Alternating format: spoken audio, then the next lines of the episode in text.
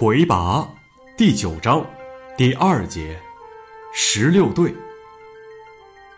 驻守龙国地区的丘洛木，自从梅隆尼卡提出事之后，就再也没有回灵山。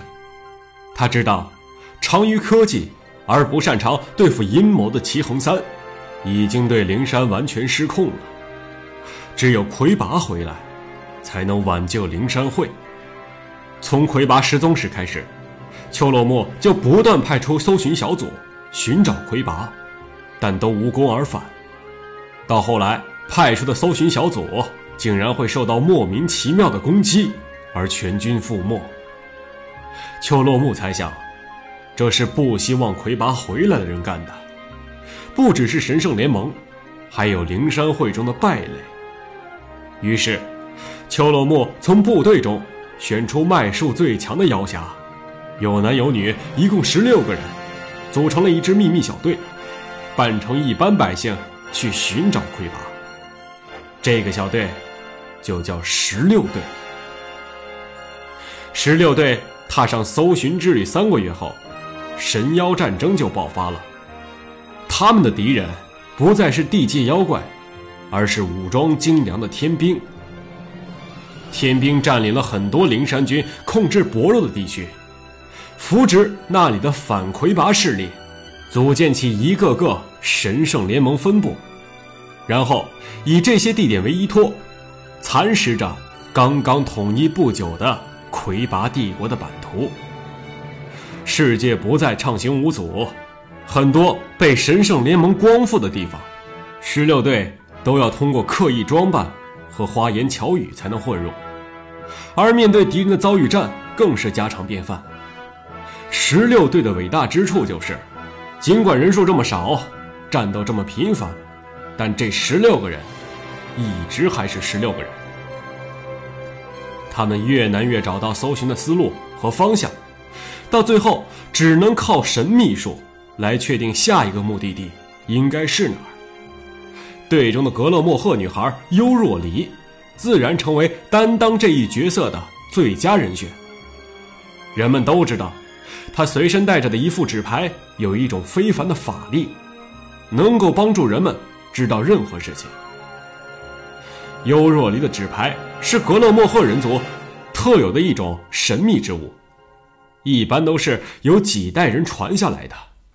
而这副牌其实是由五十四个潜存于纸牌内部的脉回路统合构成的要战器，在催眠术的配合下，这些脉回路通过。和被催眠者的脉门发生扰动，来窥探被催眠者的内心。不过，施术者必须要以自己的意识为载体，将被催眠者的潜意识下载到自己的意识里，才能看到对方的意识活动。因此，施术者每次催眠之后，必须要做的事情，就是通过纸牌的功能，立即将这部分别人的意识。释放到纸牌上，才不会干扰自己的意识。纸牌会生成一些结晶状的物质，重量增加，以后也不能再用了。一副牌只能催眠五十四个人。施术者每催眠一个人，能力就会强一些，可以更精准地潜入被催眠者的意识，而同时，可用牌数也在不断减少。当最后一张牌用光后，催眠术也就不能再使用了。否则的话，因为没有纸牌帮助净化意识，催眠师本人的意识将和导入的外来意识混合在一起，从而造成精神错乱、发疯。尤若离从他师傅手中接过这副牌的时候，牌已经用掉一多半了。他原本是想通过这种法术来窥视一下魁拔的内心，才加入灵山会的。然而，从第一次见到魁拔，他就对魁拔产生了一种莫名的情感，甚至于让他觉得，他似乎在从没有见过魁拔的很小很小的时候，就已经有了对魁拔的这种情感。他曾经注意到，另外一个似乎对魁拔有类似情感的灵妖女孩海问香。有一天，他催眠了海问香，并看到了这个女孩内心的全部秘密。他被惊呆了。在这个杀人如麻的灵妖心中，居然有一个温馨浪漫的家。男主人就是魁拔。他敢说，海问香与魁拔说的话不会超过五句。但在海问香的意识里，魁拔与他共同生活了相当于现实世界里五十年的时光。尤若离从此不认为自己有资格做这位沉默女孩的情敌，但他又总得不得不对在场那些等着他讲海问香心里想法的人们说点什么。于是，他就只把海问香杀人时的感觉说了出来。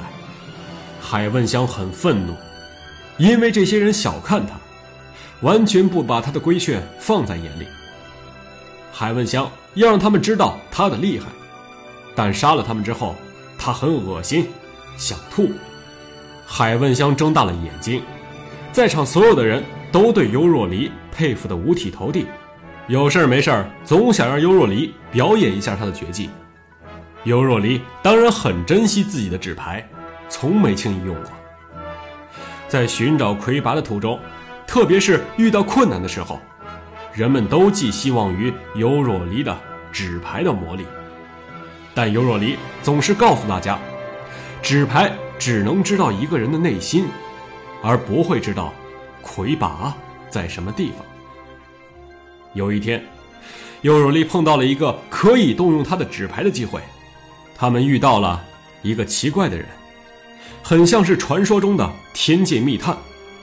他想知道他的纸牌对天神是不是也同样有效。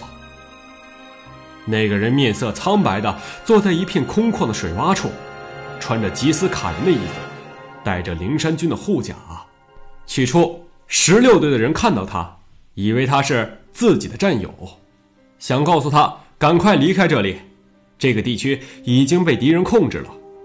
可是，在交谈中，他们发现此人对于魁拔似乎一无所知。更重要的是，他无意中。露出了贴身挂着的纹药，那是一种典型的焰系天神纹药。于是，尤若离开始对这个天神实施催眠，很快成功。他看到了这个天神的意识，都是一些互不关联的记忆碎片，散落在大片的记忆空白之中，很像是失忆者的意识状态。尤若离非常好奇，他费了很大的劲。才把此人散乱的记忆理顺了一下，虽然还是有很多空白之处，但大的脉络却可以看明白了。尤若离惊讶地发现，此人显然见到了魁拔。此人为净系天神，是休战期间派到地界的成百上千的暗探之一。他们通过神界分布在各处的曲径，渗透到了地界的每一处。他无意间发现了魁拔，用已经所剩无几的义脉向魁拔发出攻击，但魁拔没有还击，反而在嘲笑了他一番之后，把自己缴获的一个焰系天神纹药扔给了他，使他能够回到天界。这位侦察兵被魁拔的所为感动，不愿意将魁拔的踪迹泄露给天神，服下了每一个天兵。都随身携带的万望丸，那本是为了防止天神泄露天界秘密的防范措施，此时却成了他隐瞒魁拔行踪的手段。清除记忆之后，他开始奔向尽量远的地方，为的是尽量远离魁拔，在天神发现自己把自己接走的时候，不会发现魁拔的行踪。发现魁拔还活着以后，十六队众人兴奋地互相击掌，追问尤若离魁拔目前的伤势，但尤若离却无法从这位落难天神的意识里找到再多一点的信息。就在这时，一直从旁边经过的神圣联军部队发现了他们，并因为天神所带的灵山军护甲，怀疑他们是灵山会成员，把他们包围起来。十六队只好武力突围，很快就转移到了安全地点，而那个天神却被捉住了，当即被用酷刑审问起来。十六队不忍心让这位可怜的天神就这样死掉，又杀回来救走了天神。他们给天神取名为折翼，把他看成了十六队中的一员。折翼对十六队的信任渐渐增加，他主动说出了第一个词“第四感应”，还说与冲天硕有关，但到底是什么意思？他说不记得了。优若离认为这可能是个神秘暗语，也许他的格勒莫赫人前辈会知道。他决定独自奔赴逐日燕城一趟，一查究竟。于是，优若离就这样离开了十六队。在故国，优若离找到了第四感应的线索。族内老者说，当年天神在逐日燕城生活的时候，曾经讲过几种感应。第一感应是人和脉，第二感应是脉和文药。第三感应是文耀和曲靖，第四感应没有说，但从前面三种感应的循环趋向上看，应该是曲靖和什么才对。尤若离认为应该是曲靖和冲天朔。